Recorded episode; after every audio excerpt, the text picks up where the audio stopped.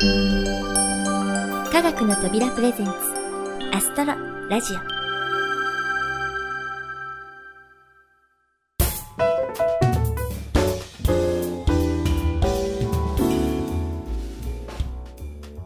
皆さんこんにちは土屋ゆ子です。もう1月も終わりに近いんですけれども改めまして明けましておめでとうございます。今年もアストロラジオをよろしくお願いします。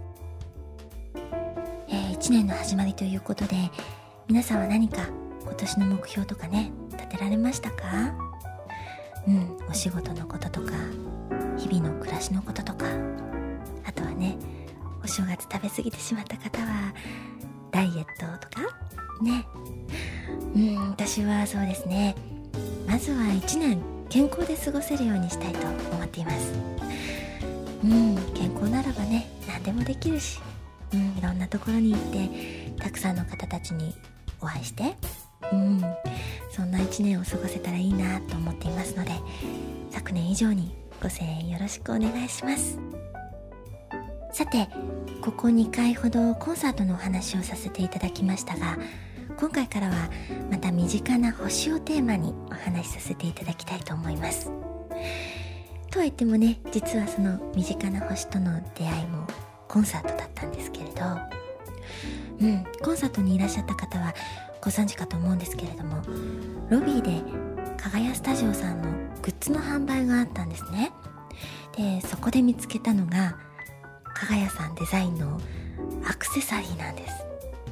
あの私も本番前にねちょっとこっそり覗いただけなのであまりよく、うん、ゆっくり見ることができなかったんですけどちょっとすごいアクセサリーだと思って気になってね後でホームページを拝見したらすごく綺麗ででも種類もたくさんあってどれもすごい本当に素敵なんですよ。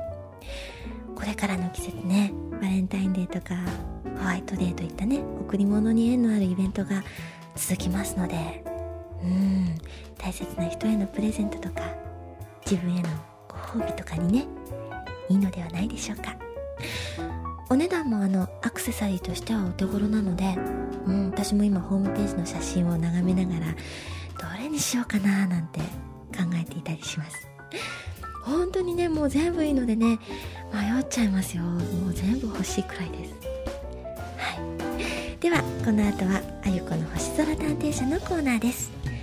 前回は星までの距離の測り方を調べましたが最後はブラック星博士さんは自分で測ると言い出したりしてバタバタで終わってしまいました。さて今年はどうなることやら。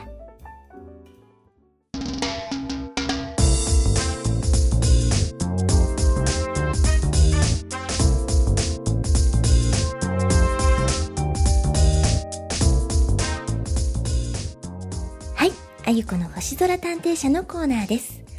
今年も頑張っていろいろな天文の疑問を解決していきたいと思いますので、よろしくお願いします。さて、今日はなぜか番組開始前に、ブラック星博士さんからファックスが届いているんですよね。どうやら質問みたいなんですけど、電話するまで読むなって書いてあるんです。どういうことなんでしょうね。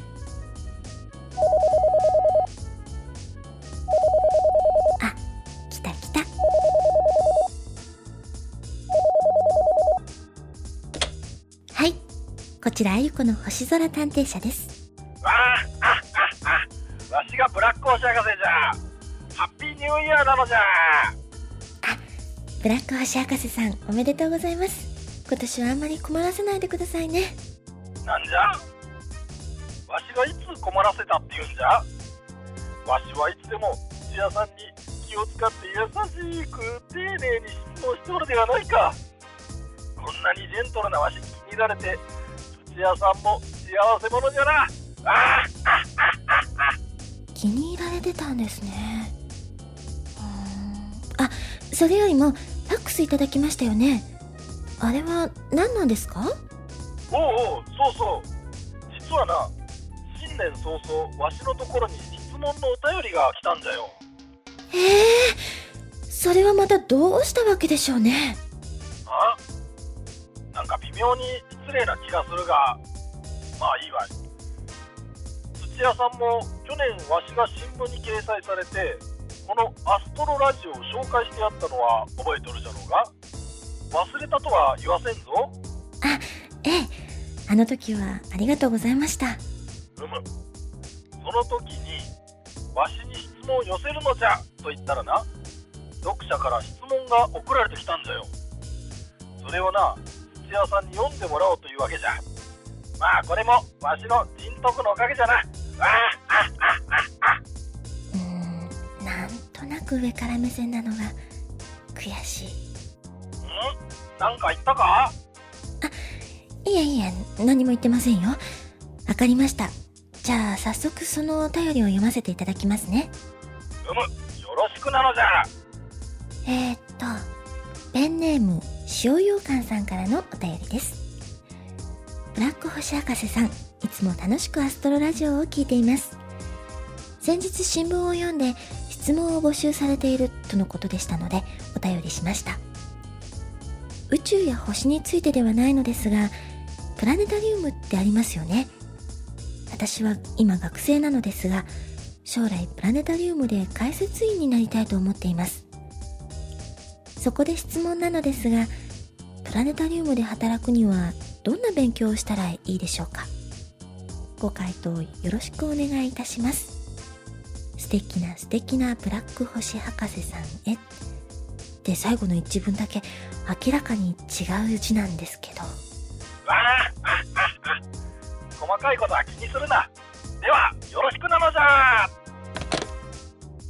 相変わらずやりたい放題な感じですね今年も思いやられるな。さてプラネタリウムの解説員さんになるための勉強ですか。確かに星に詳しいだけじゃ務まらなそうですよね。そうだ。では毎年プラネタリウム解説コンクールを開催されている三重子供の城の野田さんに聞いてみようと思います。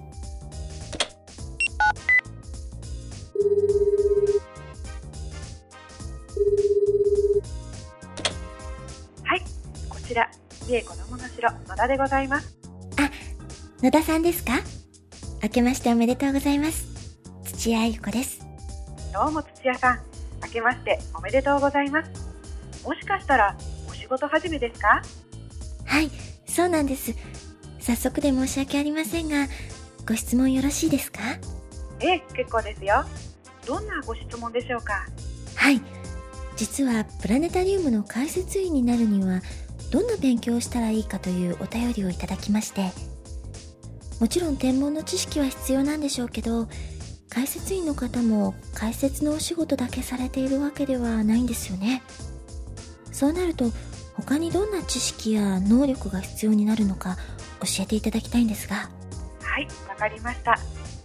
ただ、プラネタリウムと一言で言いましても、いろんな運営形態がありますので、施設によっては仕事も様々です。今回はあくまでも一般的なお話になりますが、よろしいでしょうか？はいよろしくお願いします。まず土屋さんのおっしゃるように解説専門の方というのはあまりいらっしゃらないと思います。やはり施設の運営業務も兼ねていらっしゃる方が大部分のようですね。施設の運営業務というと投影の準備をしたりとかお客さんを案内したりとかですか？そうですね。そういったお客さんの目に見える業務以外にも日頃の係数管理や機器のメンテナンスイベントの企画など本当にやることはたくさんあります。その他に外部に出張して官房会を行うところもありますし番組を自主制作しているところもあります。そう考えると幅広く何でもこなせる必要があるとも言えますね。ただこれらの業務は職業によっては普通に行われている種類のものも多いのでプラネタリウム解説員だからといってことさら特別なことばかりやっているというわけではありません。もちろん専門という意面ではやはり専門に関わる知識は深い方がいいことに違いはないと思いますよ。なかなか大変なお仕事のようですね。ではプラネタリウムで働く上でこれが大切というものは何でしょうか？そうですね。専門の知識はもちろん大切なのですが我々の仕事の目的はご来場いただいた方々にいかに専門の興味深さや楽しさを伝えられるかというところにあります。最終的には生身の人間が相手ですからやはり星が好きでありまたそれ以上に人が好きということが一番大切かもしれませんね。やっぱりハートが一番なんですね。あと機能やスキルの面ではいかがでしょうか？もちろん話術や言葉の表現力に長けているに越したことはありません。この辺は学校での習得はあまり期待できませんから自分で方法を見つけて訓練するしかないと思います。とはいえ結局はいろんなプラネタリウム施設へ足を運んでプロのお手本を数多く聞いてみていいところ悪いところを自分なりに研究するのがいいのではないでしょうか。歌や演技と同じですよね。そうですね。プロの人たちの研究をしたら次に自分で台本を書いてみて家庭用プラネタリウムなどで人に発表したりすると楽しみも広がると思いますよ。そこまでやるようになったらぜひ当館で毎年行われている解説コンクールにご応募いただきたいですね。だいたいこんな感じだと思いますがいかがでしょうか？はい。野田さんにお聞きできてとっても良かったです。私もハートで伝えれるように頑張ります。今日はどうもありがとうございました。また気軽にお電話くださいね。それでは。やっぱり好きこそものの上手なれですよね。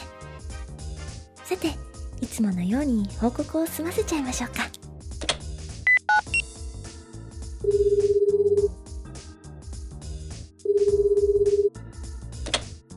もしもし土屋ゆ子ですけどブラック星博士さんですか？がブラック星博士じゃ。えどうじゃった？はい。知識も大事だけど星や人が好きなことが大切だというお話やまずたくさん解説を聞いて研究し自作ができるようになったら解説コンクールなどで発表してみては？というお話を聞かせていただきました。なるほどな。良い話が聞けたではないか。わしもプラネタリウムで心のこもった解説を聞くとブラックホールが懐かしくなったりするもんじゃ。えー、ブラック星博士さんもホームシックになるんですか？何を言っとるんじゃ。わしは見かけの通り宇宙一ナイーブな男なんじゃ。そんなところがなまた不安の心をくすぐるんじゃ。でもそういえば年末年始ブラックホールに帰っておらんの。帰りたくなってきたの。ちょっと行ってみるかの。おう土屋さん今回もご苦労であった。ではさらばじゃ。あらら。また一方的に切られちゃいましたけど。まあ久々の里帰りをする気になったのならいいことですよね。さて商用館さんのご質問にも答えることができたしこちらも店じまいにしましょうか。You've got mail. あれ？メールが届きましたね。ちょっと見てみましょうえー、っと私塩羊羹と申します。土屋さん質問のご回答ありがとうございました。でも質問文の最後にあった素敵な素敵なブラック星博士さんへのところは間違っています。本当はちょっと頼りないブラック星博士さんへと書きました。一応ご連絡しておきます。では本当に素敵な土屋さんこれからも頑張ってください。ですって。やっぱりブラック星博士さんが書き換えてたんですね。もう見えっ張りなんだから。えー、っと塩羊羹さんありがとうございました。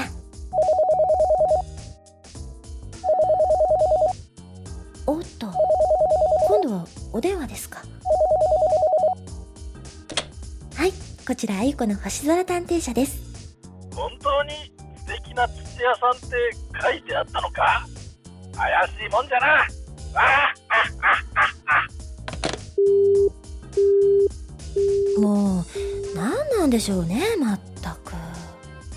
ちょっと脚色を加えただけじゃないですか。ねえ。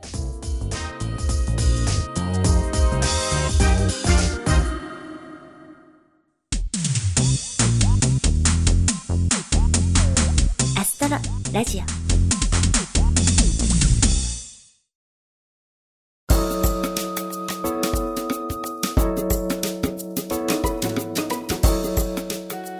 はいあゆこの星空探偵社いかがでしたでしょうか？すみません。私ちょっとブラック星博士さんに感化されているようですね。反省します。というわけで次回もお楽しみに。さて今年は海外では皆既日食があったりするのですが国内ではあまり派手な天文現象は予測されていないようです。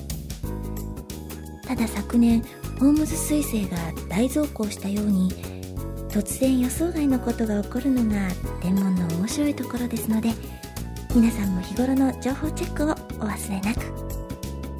逆にしっかりと予定を立てて進められているのが宇宙開発などの人間のお仕事です。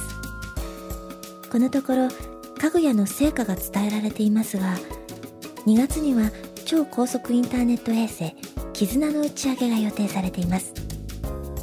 この絆その名前の通り宇宙を介して超高速インターネット回線を実現しようとするものです。絆が運用されるようになれば災害など非常時の緊急回線の確保有線が整備しにくい山間部や立島などの情報格差の改善教育や医療分野での利用など様々な効果が期待されています。打ち上げは現在のところ2月15日種子島宇宙センターで予定されています。大型ロケットの打ち上げはそうそう行われるものではありませんのでもしご予定がつくようでしたら一度体験してみてはいかがでしょうか。詳しくは JAXA のホームページをご覧になってくださいね。さてここであゆこの星空探偵社にご登場いただいた三重子どもの城の野田さんから皆さんへお知らせがあります。では野田さんお願いします。こんにちは。三重子どもの城の野田です。三重県松阪市の中部大運動公園にありますマップ三重子どもの城では2月10日日曜日に第4回プラネタリウム解説コンクールを開催いたします。プラネタリウム業界に新風を吹き込むようなアマチュアプラネタリウム解説者を見出すべく始めた当コンクールも今年で4回目を迎えました。今回は全国からの応募があり予選を勝ち抜いた8組の解説者たちが勢ぞろいして実際のプラネタリウムで個性豊かな解説を繰り広げます。ても素敵な作品ばかりですのでぜひ皆さん聞きに来てください。またマップ三重子どもの城にはプラネタリウム以外にもウォールクライミングやアートサイエンス工作特別企画展など見どころ遊びどころいっぱいです。コンクールやイベントに関する詳しい情報は三重子どもの城ホームページをご覧ください。皆様のお越しをお待ちしております。はい。野田さんありがとうございました。三重子どもの城は大型児童館施設とのことで他の科学館とは一味違ったお子さんが楽しめる設備が盛りだくさんのようです。また解説コンクールも楽しみですよね。ぜひ遊びに行ってみてください。それからその解説コンクールにブラック星博士さんが現れるかもとの情報をキャッチしました。ゲスト審査員には第4回にゲストで出演していただいた明石市立天文科学館の井上さんも招かれているそうですのでこれは一悶着あるかもしれません。お時間のある方はぜひ会場にお運びくださいね。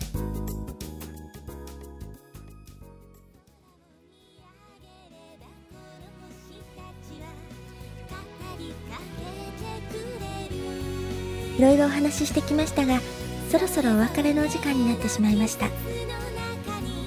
この番組は制作コムビルドショーマンズ脚本アルファボル協力明石市立天文科学館マップ三重子どもの城企画制作科学の扉でお送りいたしました。それではまた次回をお楽しみに。お相手は私。土屋ゆ子でした。